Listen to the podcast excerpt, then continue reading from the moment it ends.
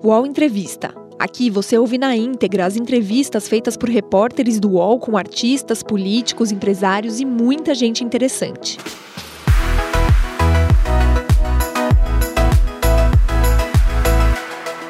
Olá, amigos e amigas que acompanham mais esse UOL Entrevista por diferentes plataformas.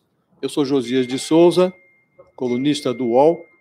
Hoje temos é, o prazer de receber o prefeito de Belo Horizonte, Alexandre Calil, do PSD.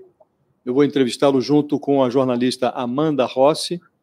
É, prefeito Calil, muito obrigado por é, nos receber, por aceitar ter essa conversa conosco.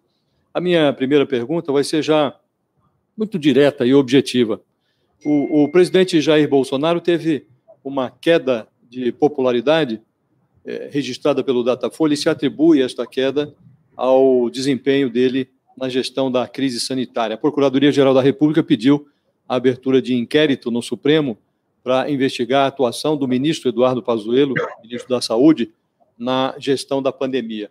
O que eu lhe pergunto, muito objetivamente, é: o governo federal, com a sua atuação na pandemia, está atrapalhando a gestão dos municípios e dos estados brasileiros? Josias, eu te diria que, primeiro, eu não acredito que a queda do, do presidente Bolsonaro seja apenas a questão da gestão da pandemia, que todos nós sabemos, que não é segredo para ninguém, que não foi bem, bem gerida, não foi bem executada, eu acho que o próprio governo reconhece isso hoje, mas a queda dele, na minha opinião, é pela, pelo fim da, da ajuda, né, que era um valor expressivo importante para o povo que precisa, mas essa queda se acentua quando, quando a vacina aparece como a grande salvação do,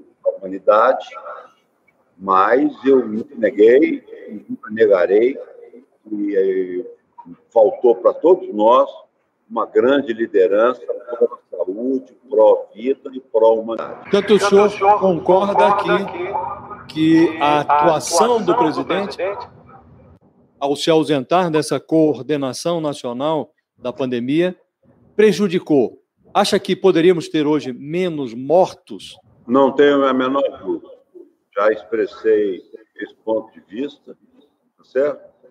E disse, inclusive, que a liderança ela é importante, o poder de um prefeito ou mesmo de um governador não é tão grande, haja visto aí que esse problema das vacinas que nós estamos tendo, né? nós sabemos que a condição de comprar milhões e milhões de vacinas, ela, na verdade, na prática, ela se dá somente com a verba federal. E isso tudo está sendo sentido muito, está sendo muito aflorado, sabe? Agora, isso agora está sendo muito aflorado. Então, é, seria uma cretinice muito grande achar que o governo do Brasil, o governo central, o governo federal, levou essa pandemia como deveria ser levada e como foi levada em vários países, mesmo assim sofrem com o fechamento. Eu fiquei sabendo hoje que, que, se não me engano, a Inglaterra voltou a fechar. Prefeito, mantendo nesse tema, né, na entrevista que o senhor deu para o Roda Viva, o senhor comentou sobre a disputa entre o presidente Jair Bolsonaro e o governador de São Paulo, João Dória, em relação à vacina, e o senhor disse o seguinte: é, imagina se essa vacina chinesa dá certo e é mais rápido e chega para nós mais depressa. Você acha que o governo federal vai ter peito de não comprar porque ela é chinesa? Isso é crime, isso é impeachment. Foi o que o senhor disse naquele momento. Eu trago esse comentário do senhor agora, porque a gente soube recentemente que o governo federal recusou tentativas de um fabricante de vacinas, a Pfizer, que ofereceu 70 milhões de doses da vacina que começariam a ser entregues em dezembro do ano passado, né? E o governo argumentou que recusou a compra porque isso causaria frustração em todos os brasileiros, porque a gente teria que escolher quem seria vacinado, isso então, lembrando os 70 milhões de doses. Então, assim como o senhor disse sobre a Coronavac, o senhor acha que a recusa de comprar a vacina da Pfizer pelo governo federal é motivo de impeachment? Não, não. Eu acho que nós temos dois fabricantes de vacina no Brasil já. Né? A, a, sabe, Amanda, aquilo andou muito rápido, né? Aquela declaração que eu falei que ia comprar, antes de comprar, e compraram, né? Não nos dá hoje a, a, a, a logística de comprar vacina que primeiro não tem. Não tem. Né? Nós ficamos sabendo disso depois. Segundo, não é o caso de Belo Horizonte, nós estamos com 15 super freezers aqui aguardando a vacina, se ela vier, né, a gente não sabe. E, e não tinha essa possibilidade. Eu só disse que parece que acertei, que se a vacina fabricada no Brasil tivesse eficácia, que teve, está tendo, e terá, tanto a da Fiocruz quanto a do Butantan, isso seria crime de responsabilidade. Isso daria impeachment. Agora nós sabemos que não tem mais a vacina para comprar, e na época nós nem saberíamos, ou não, ou não sabíamos dessa negativa do governo brasileiro. Então eu respondi, no momento que, com o que nós tínhamos em, em, de informação sobre a vacina da Coronavac, que está aí, que está sendo vacinado, Belo Horizonte acabou sua primeira etapa, está tá chegando aí da, da, da Oxford, Belo Horizonte já está, está, Minas Gerais já recebeu Belo Horizonte, parece que não, mas é, é, caso de impeachment não é um caso de vacina, é um caso de povo. No Brasil hoje, para ser bem sincero, né, nós não temos menor clima do que nós vimos, tanto com o presidente Collor quanto a presidente Dilma Rousseff. Então, nós falamos de impeachment com muita facilidade. Eu acho que uma, já houve uma, uma, uma, uma, uma mudança de postura, né? não sei se é suficiente, é suficiente, mas nós não podemos falar impeachment nessa facilidade que se fala no Brasil, que três, depois da, de, da do país, três presidentes, dois, sei lá, três, né? O Fernando Henrique, o Lula, só o Fernando Henrique e o Lula terminaram o mandato. Então, então, nós temos que parar com isso, porque onde tem 44 a favor do impeachment e, e, e, e 50 contra, ou, ou, ao contrário, não há clima de impeachment no Brasil, né? E o senhor se convenceu com essa justificativa do governo federal sobre a recusa da compra das vacinas da, da Pfizer, quando houve essas tentativas de negociação? Amanda, eu respondi que nós fomos muito mal conduzidos no caso da pandemia. Esse é mais um erro. Esse é mais um erro. Quer dizer, nos governos militares, militares, todos os governos militares, os ministros eram médicos. Eu tive a curiosidade de ir atrás disso. E como eu tenho, né, como você sabe, médico na família, meu filho me diz, pai, ninguém coloca CRM em cloroquina. Não vão arrumar um médico para colocar CRM que para eles é uma coisa muito importante, muito orgulho, tem cloroquina. Eles não vão arrumar. Nem no Exército. Porque o corpo médico do Exército é um corpo preparado e importante. E nem lá eles conseguiram.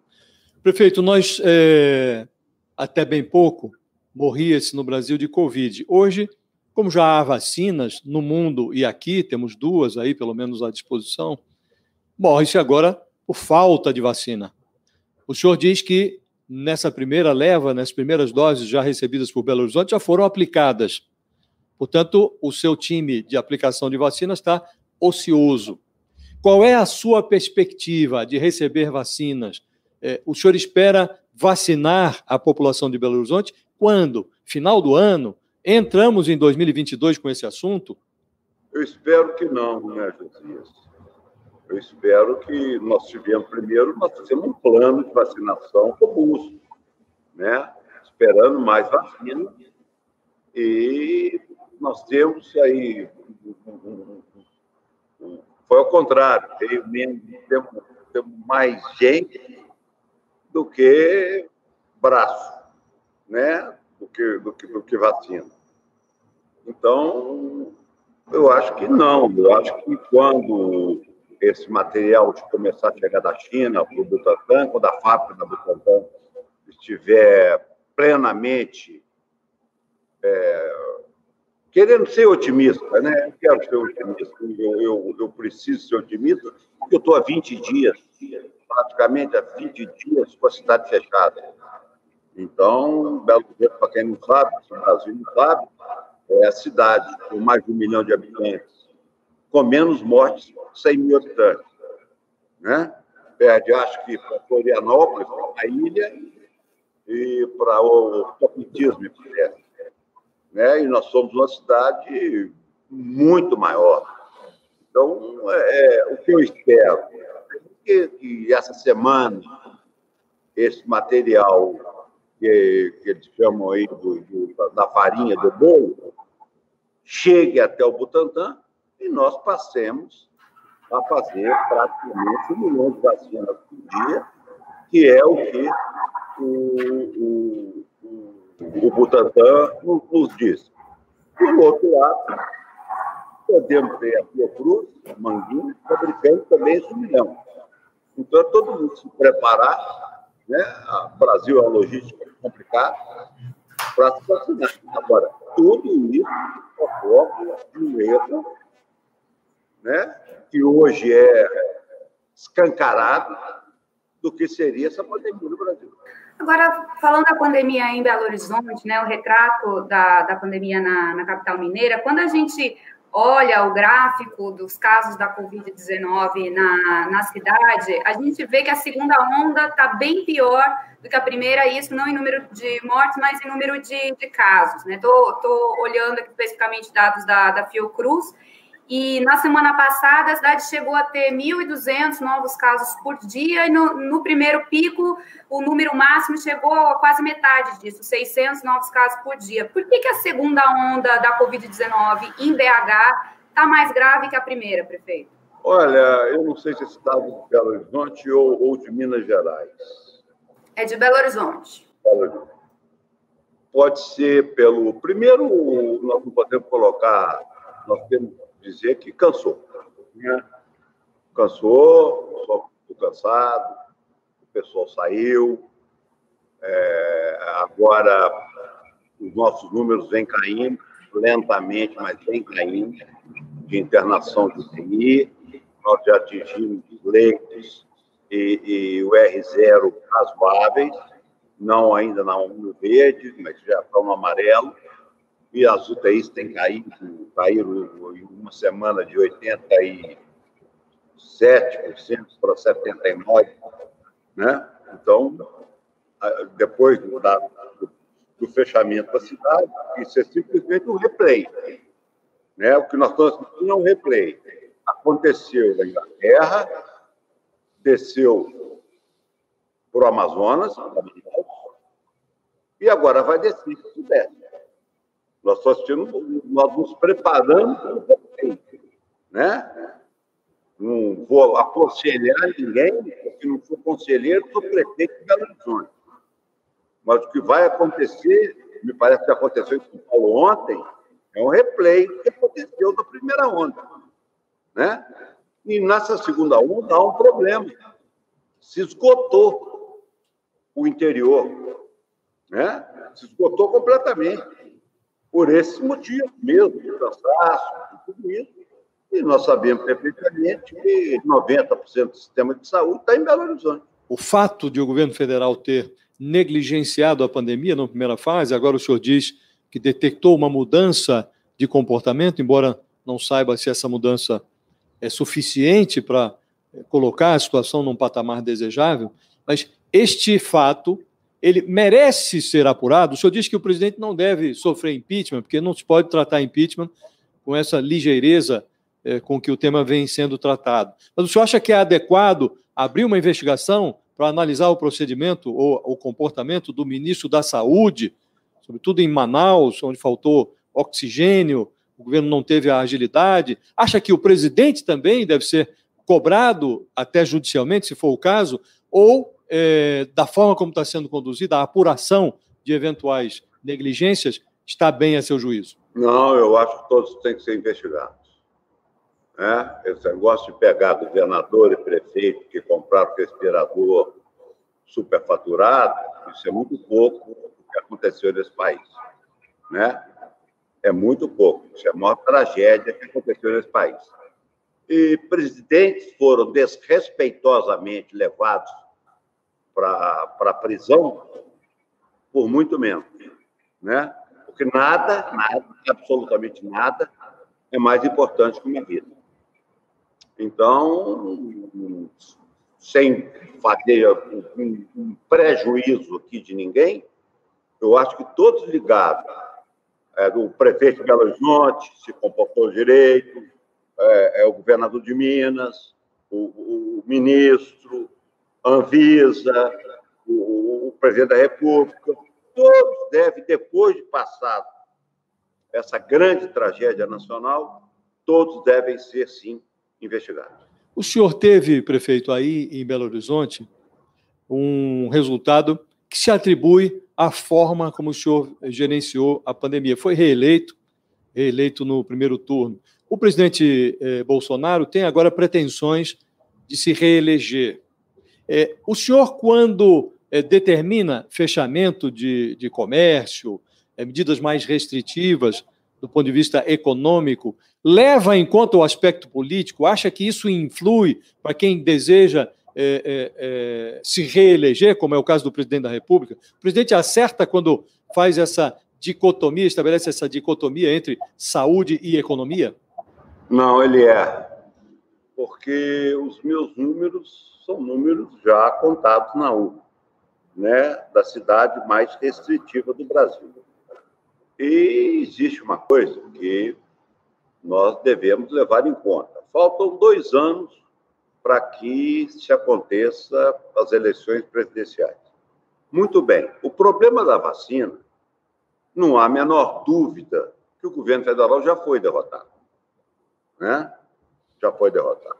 Então, isso é um fato passado. Agora, cabe ao governo entregar o que ele prometeu, porque ninguém tem 64% dos votos, porque fechou a cidade. Né? Nós tivemos 64% dos votos aproximadamente, porque nós entregamos o que nós prometemos. Nós entregamos à população de Belo Horizonte serviços, obras, a falta do o, o, o, cuidado com a saúde, que é outro fato está sendo muito estudado aqui em Belo Horizonte. Nós tivemos aqui a visita da Associação Pan-Americana de Infectologia para saber como que nós estávamos controlando. Nós temos que lembrar que Belo Horizonte nós temos um sistema que funciona, que tem remédio para cardiopata, para diabético, entendeu? Nunca faltou nesses quatro anos. Isso pode ter perfeitamente também ajudado nesse controle da pandemia. Amanda, Como não. que foi a gestão, prefeito, dessa, de todas essas dinâmicas da, dessa equação toda da pandemia? Então, que tipo de pressão que o senhor sofreu? A gente viu, por exemplo, prefeitos é, em várias cidades do, do, do país sofrendo pressão para aderir a, ao kit Covid, cloroquina, o senhor já falou aqui, é, é, sobre, sobre a questão da cloroquina, também so, sofrendo pressão para não fechar a, a cidade. Que tipo de pressão que o senhor sofreu? Inclusive, se o senhor sofreu pressão política dos seus pares para não tomar as medidas que o senhor, o senhor tomou? Olha, pressão é de cada ser humano, né? Pressão não é uma coisa. É, é, é, pressão é igual temperamento, caráter. Isso aí é pressão. Então, estabeleci um grupo de, que composto por mim, pelo secretário de Saúde, e três grandes infectologistas e virologistas. E esse grupo nos dirigia, junto com a Universidade Federal de Minas Gerais, né? porque eu não sabia, eu não sabia que a virologia anda de braço dado com, com a estatística, né? com a probabilidade estatística. Então, nós nos unimos em torno de, de, de, de especialistas, de, cérebros, que, como o Brasil todo sabe, a UFMG é, é, é, é um centro nevrálgico de cérebros desse, desse, país, e fomos dirigidos por ele. O que buzinavam, o que passavam, o que xingavam, o que iam para a porta da minha casa domingo, eu disse isso à minha mulher. Falei, isso aí é só quando começar a empilhar caixão, vai acabar, porque nós nos prevenimos. Nós somos a primeira cidade a fechar. Então, quando começou aquela, aquela tragédia em Manaus, acabou a buzina. Então, a pressão vem muito da pessoa. E eu sou daquela teoria, não empurra, nunca é pior.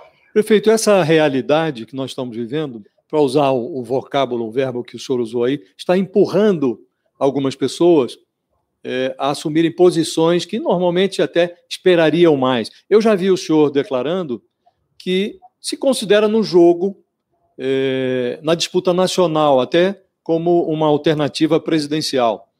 Um pouco porque vivemos uma crise de lideranças, é, o centro está à procura de nomes e não aparece. Eu queria saber, objetivamente, qual é a sua estratégia política, qual é o seu plano político. O seu partido o enxerga como uma alternativa presidencial, como o senhor pretende se eh, colocar neste cenário nacional? Josias, eu acho que o cenário é tão grande que ninguém pode se colocar nesse cenário. Tem que ser colocado, né? Ah, não, então você não vai fazer nada, você quer ser levado como um, um anjo para cá. Não é isso que eu estou dizendo. Estou dizendo que isso é uma conjuntura é, de grande vulto. O partido pensa em ter candidato, segundo o próprio Kassab me disse, né? não citou meu nome, mas nós temos hoje um Antônio Anastasia, nós temos hoje um Ratinho, como eu citei no programa, quer dizer, nós temos Otto, nós temos grandes nomes, não é o Alexandre Calil, não. Pra, e temos um, hoje um, um, um partido robusto, grande, e que pode perfeitamente ter um candidato a presidente da República, não necessariamente o prefeito de Belo Horizonte. Agora, prefeito, eu vou citar novamente aqui uma frase do senhor no, no Roda Viva, que o senhor jogou uma semente ao vento, que o senhor disse sobre um, um possível convite para disputa presidência ou vice-presidência, o senhor disse assim, eu não tenho nenhuma pretensão, agora se eu for carregado para esse lugar, muito obrigado que eu topo. É, eu queria saber qual que foi a reação a essa sua fala do meio político. Alguém chegou se oferecendo para carregar o senhor para algum lugar, para uma para concorrer, por exemplo, à vice-presidência? Olha, acho que ainda está muito cedo, né? Claro que houve, houveram manifestações de todos os lados, até pelo tom jocoso que eu dei naquela frase, que eu falei assim, ué, peraí, ué, se me derem aí, eu vou. Me, me, me empurra, é, é, essa empurrada eu vou. Para frente eu vou, para trás é que eu não gosto. Mas é, é, é, eu acho cedo, eu acho muito cedo. Sinceramente, eu acho muito, muito cedo num país que segunda, terça, quarta, quinta, sexta, cada dia se faz uma pataquada e no sábado domingo vocês comentam aí, como eu disse em outras entrevistas. Agora, está cedo, mas se a eleição fosse hoje, quem que o senhor gostaria que carregasse o senhor? Né? Por exemplo, Ciro Gomes, que o senhor apoiou nas eleições de 2018, o senhor iria com ele para disputar a presidência como vice? Olha, eu já falei, eu, eu já falei sobre o Ciro Gomes. Ele é um grande amigo, nós nos tornamos amigos. Ele coligou comigo aqui na Prefeitura de Belo Horizonte ele sempre me respeitou, como eu sempre o respeitei, tá certo? Mas você me pegar aqui numa entrevista, segunda-feira, duas horas da tarde, perguntando quem vai me levar para ser vice-presidente ou presidente, aí você vai me dar pelo menos umas, uns três semanas para eu pensar nisso, né? Porque eu não tenho nem ideia e nem tenho essa, essa influência política para determinar um grupo qualquer. Prefeito, a forma como o governo federal, eh, sobretudo o presidente da República, lidou com as vacinas, eh, questionando, eh, aventando a hipótese de exigir que as pessoas assinassem um termo de compromisso antes de tomar a vacina, dizendo que quem tomasse vacina podia virar jacaré. Isso despertou dúvida em algumas pessoas e algumas pessoas não estão com a disposição de tomar vacinas. O que é que o senhor pretende fazer? Não há uma campanha nacional é, em defesa da vacinação. O que é que o senhor pretende fazer em Belo Horizonte para estimular a vacinação? O senhor não pode furar a fila, mas quando for a sua vez de se vacinar, vai filmar? Já me deram essa ideia, eu acho boa, sabe? Eu acho boa.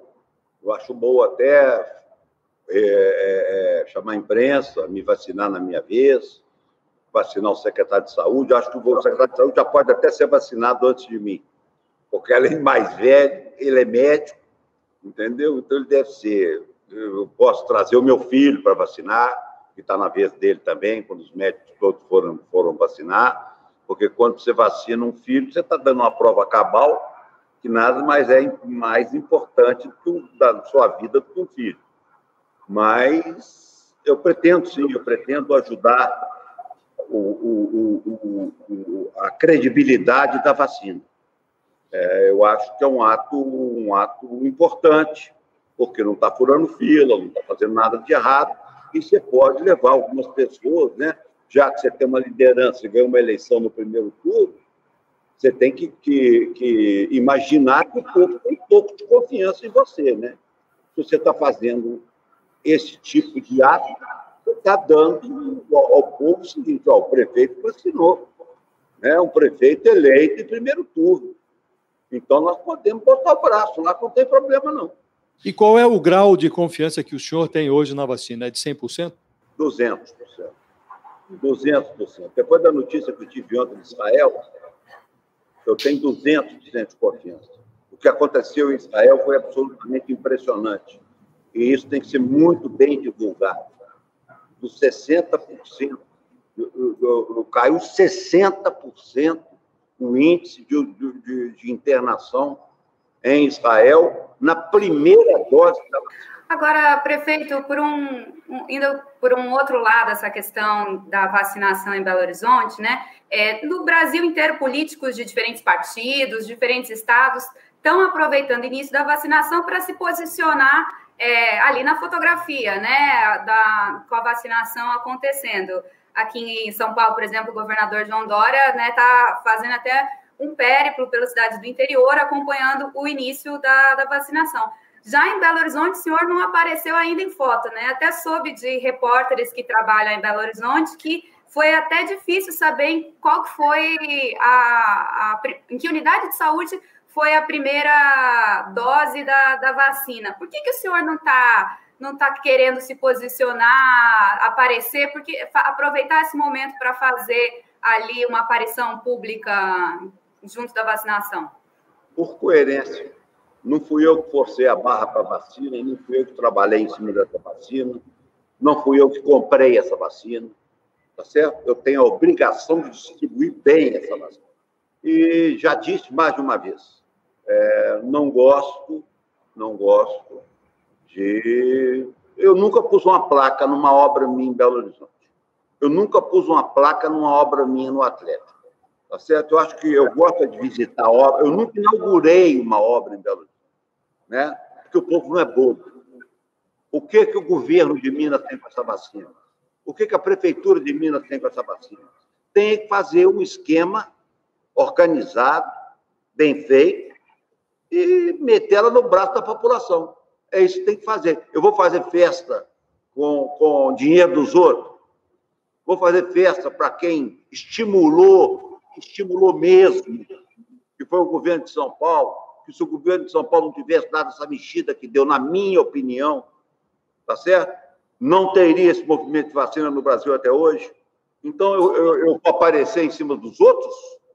Eu tenho autocrítica eu tenho autocrítica. Estou recebendo a vacina porque eu sou prefeito da, da, terceira, quarta capital do país.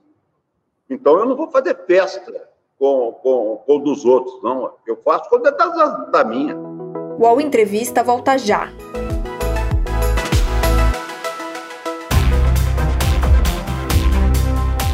Baixo Clero é o podcast de política do UOL.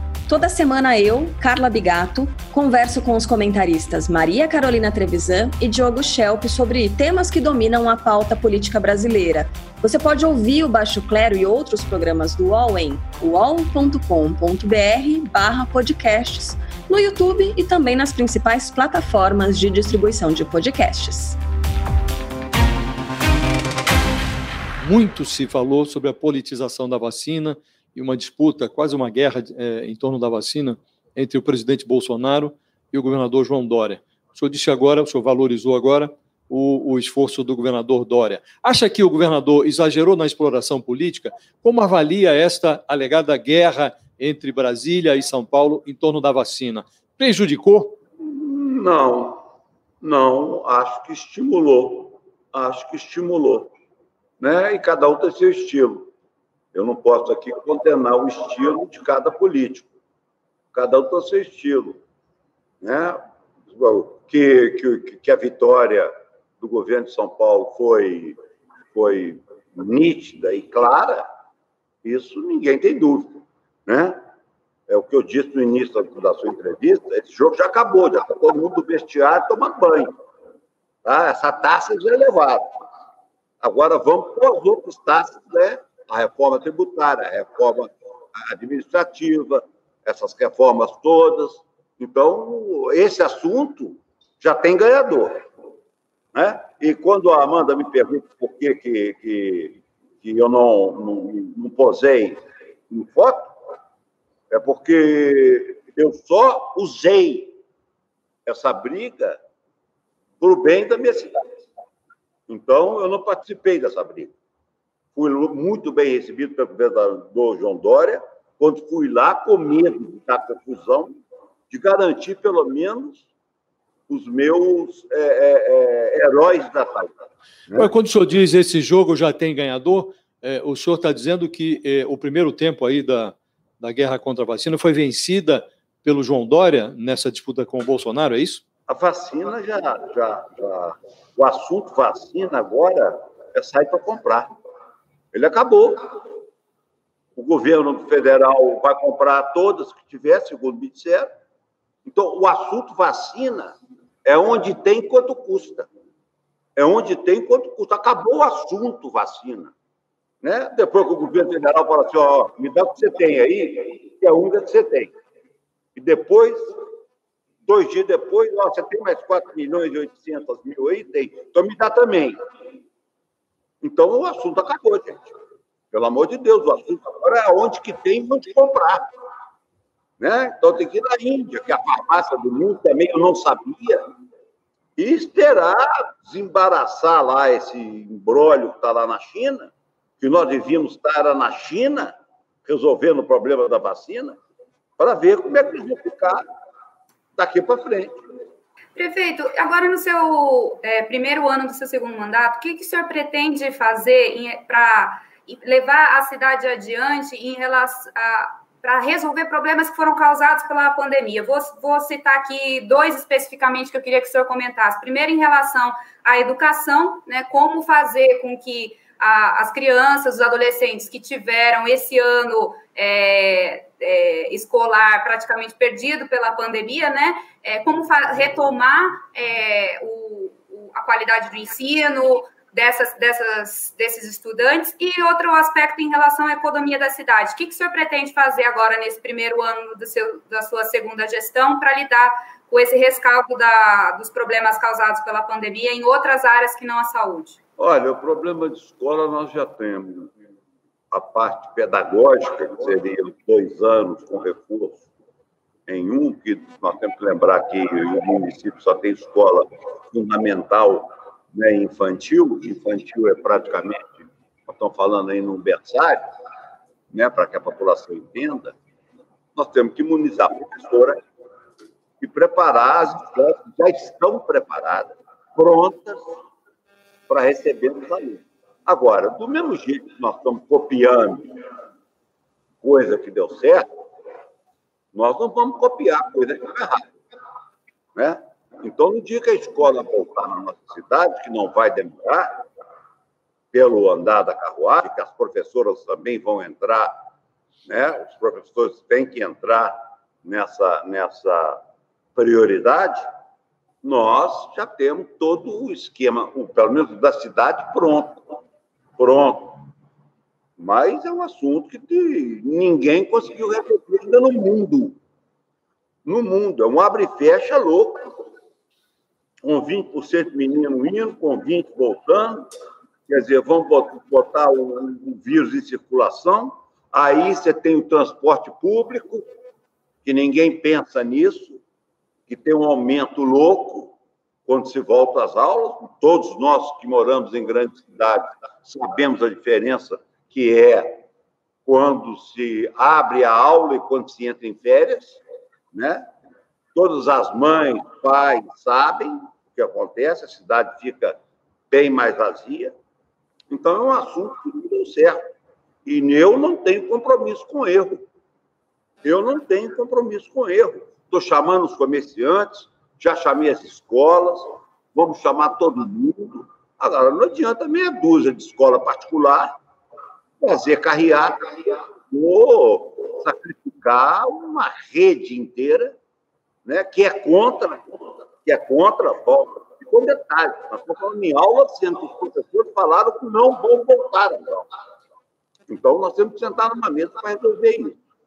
O outro assunto eu esqueci, viu, amor? A economia da cidade, prefeito. Ah, sim. Nós já fizemos o IPTU de 2020 já foi prorrogado para 22, quase. Né? Dezembro de 21.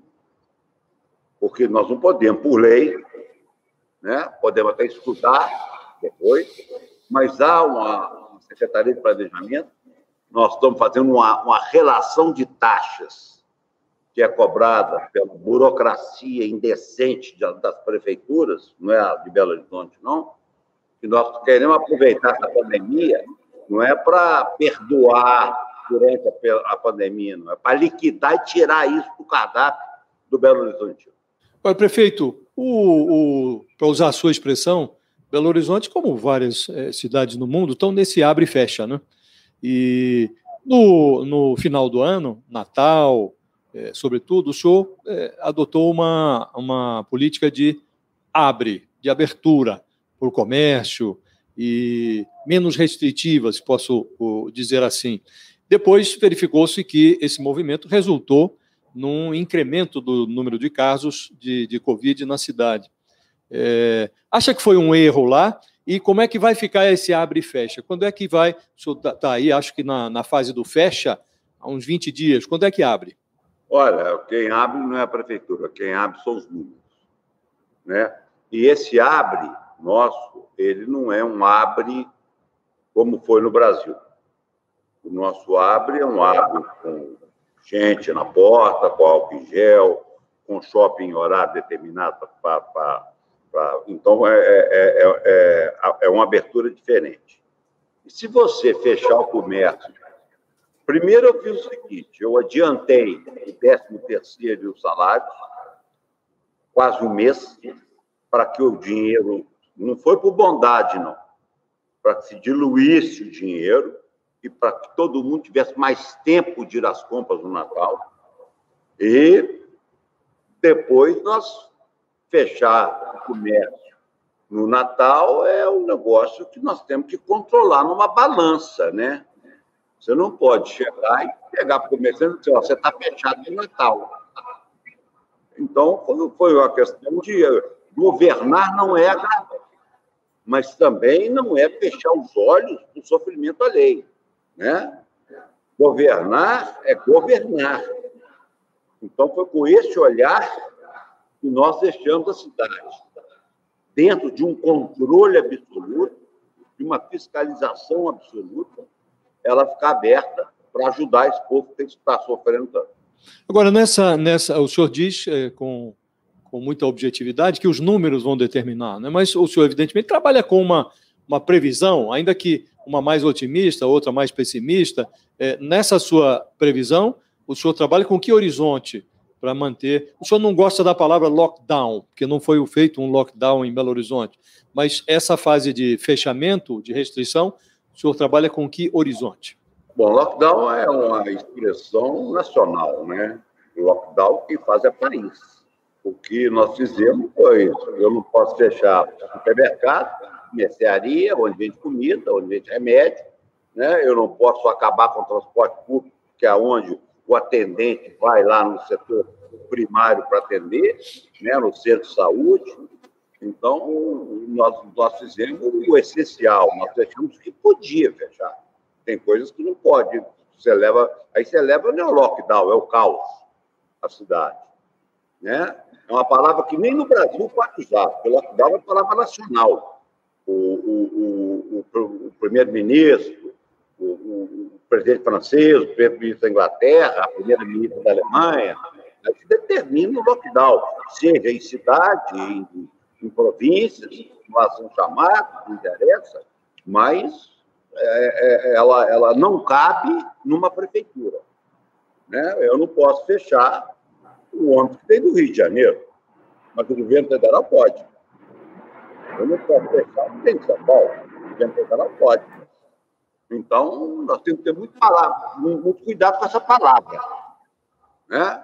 De lockdown. A gente pode fechar, restringir o máximo possível. E a sua previsão, prefeito, para essa fase de restrição? Quanto tempo, com que horizonte o senhor trabalha? Eu vou ter uma reunião hoje ainda com esse pessoal. Né? Mas, como eu disse, os números estão caindo. Não na velocidade que deveriam. Né? Eu acho que a, a, a, a abertura gradativa, o próprio comércio entendeu que, que, que, que vai precisar e a pressão hoje não é grande, porque se sabe o que está acontecendo, né? porque a televisão que passa na minha casa é que passa na sua casa. Né? O UOL que eu leio é o UOL que você lê. A Folha de São Paulo que você lê é a Folha de São Paulo que eu leio. E estão escritos lá, ou gravados, as mesmas coisas. Então ninguém quer morrer, não. Morrer agora, que está chegando, a vacina está aí, está tá, tá aprovada em Israel, que caiu 60%. Se Belo Horizonte cair 60% a, a, as internações, eu abro a cidade amanhã. Calil, o senhor foi cartola de futebol, o senhor trabalhou na empreiteira da família, aí chega 2016, o senhor com um partido pequeno, o PHS, o senhor foi eleito com o slogan Chega de Político. Aí agora, em 2020, o senhor é reeleito com uma votação impressionante, se eu não me engano, uma das maiores, ou a maior das grandes cidades, se a gente levar em conta só as maiores cidades do país. E essa sua popularidade, como a gente já falou, está atraindo atenção para que o senhor dispute outros cargos. Eu tenho uma, uma curiosidade que é por que, que o senhor decidiu entrar na vida política, depois então desse passado no esporte e no setor privado com empreiteira, e até quando que o senhor pretende ficar na política? Amanda, a minha mulher me pergunta isso quase todo dia, entendeu? Então eu tenho uma dificuldade danada, porque a política ela vem de uma. De, ó, primeiro me buscaram em casa, né, com a pesquisa na mão. Eu não saio batendo em porta de partido pedindo para ser prefeito. Então, um, um, um, na época ainda porque na minha, na minha, na minha campanha não teve, foi um marqueteiro com uma pesquisa pronta na mão que eu era candidato forte à prefeitura de Belo Horizonte, né? E quando você está aposentado, já não está mais trabalhando, você olha tudo com os olhos um pouco diferentes, né? Aí eu falei, então vamos fazer uma qualitativa, vamos ver, vamos, vamos... E aí foi ganhando corpo. E deu no que deu. Fomos para o segundo turno, ganhamos a eleição, até porque é, é, eu, eu, fiz uma descoberta muito minha, muito minha, modéstia a parte é minha, que pobre é pobre, mas não é burro. Pobre não teve oportunidade, mas burro ele não é. Então, dentro dessa filosofia que eu, que eu me considero modestamente o descobridor, e ganhamos a eleição que não acreditaram nas promessas que estão aí fazendo há 40, 50 anos em Belo Horizonte, em Minas Gerais no Brasil, e não cumpriram nenhum. E da mesma forma que chegou um marqueteiro para o senhor lá com esses resultados naquele momento, já chegou alguém com alguma um resultado de alguma pesquisa sobre como pessoas de fora de Minas Gerais veem o seu nome? Então, já que o senhor já está sinalizando que não, como que o senhor acha que o eleitor brasileiro é, reage a, uma figura do seu tipo, né? Esse seu jeitão de falar o que pensa, de ser mais duro, o senhor acha que funciona fora de Minas Gerais? Olha, primeiro não tem jeitão, não. Eu sou muito bobo, muito. Eu, eu, eu, eu, eu criei três filhos sem nunca ter dado um tapa num. Aliás, eu dei num, no mais velho, sempre, coitado, é o que apanha. Né? Eu dei um tapa no filho meu. E, e parece que meu tom de voz não agrada. É, eu não sou de dar risinho, que minha risada é feia. E, então, eu acho que isso tudo pode ter influenciado, mas eu não tenho meu jeito, esse jeito machista, não. Eu sou um cara delicado, fui muito bem criado pela minha mãe, sempre levantei para gente mais velha sentar, sempre cumprimentei, nunca virei cara para ninguém, a não ser para inimigo declarado entendeu? É, é, todo mundo tem uma imagem muito diferente. Eu queria até desfazer, viu, Amanda? Essa imagem, quem me conhece sabe que eu não sou esse abrutalhado, não. Eu posso ser um indignado, eu posso ser um cara é, é, é até grosso, né? Eu, de vez em quando, como as palavras, porque eu falo batata, como se diz aqui quando, quando erra uma concordância, mas Dona Leila caprichou. O máximo que ela conseguiu foi isso. Prefeito, o, o senhor já disse que não gosta de dar conselho para ninguém. Então, não vou lhe perguntar, porque a resposta é previsível, que conselhos o senhor daria ao presidente Bolsonaro. Eu vou formular a pergunta de uma outra maneira e contar com esta sua sinceridade. O que é que o senhor faria de diferente se estivesse na presidência da República na gestão dessa crise sanitária? O senhor já disse que, mesmo nos governos militares, nenhum médico, é, nenhum é, ministro da saúde é, foi nomeado sem ter formação médica. O que é que o senhor faria de diferente em relação ao que o presidente Bolsonaro fez durante essa pandemia, que ainda não foi vencida no Brasil? A minha resposta é muito simples e muito direta, viu, José? Eu faria no país o que eu fiz na minha cidade. E para ser mais específico, porque, é, evidentemente, o país é maior do que a sua cidade, né? o país tem outras implicações. Por exemplo, o, o Supremo Tribunal Federal teve que, em determinado momento, reconhecer que prefeitos e governadores tinham também poderes para tomar decisões, cada um na sua esfera, em relação à pandemia. O presidente da República tinha uma, uma, uma, um poder maior, sendo ele presidente. Então, eu queria que isso fosse mais específico, porque não é o Brasil não é Belo Horizonte. Então, eu queria que o senhor dissesse o que é, faria se fosse o presidente. Ô, Josias, nós temos que lembrar que o Supremo deu autonomia aos estados e municípios pela inércia do governo federal. Né? Se nós estivéssemos todos trabalhando juntos, reunidos, tratando o assunto é, Manaus desde o dia 4, ou, ou, ou, ou em contato é, direto tratando esse assunto, é, o resultado seria outro. Então, quer dizer, eu estou tratando aqui com meus secretários. Eu, eu, não trato a pandemia de Belo Horizonte com a Secretaria de Saúde, não. Nós temos que lacrar indisciplinados, nós temos que ter o apoio da Polícia Militar, da Guarda Civil para festa. Ou você está achando que Belo Horizonte não tem funk, funk porque não, eles não gostam? Que nós não deixamos ter. E assim mesmo ficava pelos dedos. Entendeu? Então é aquela história.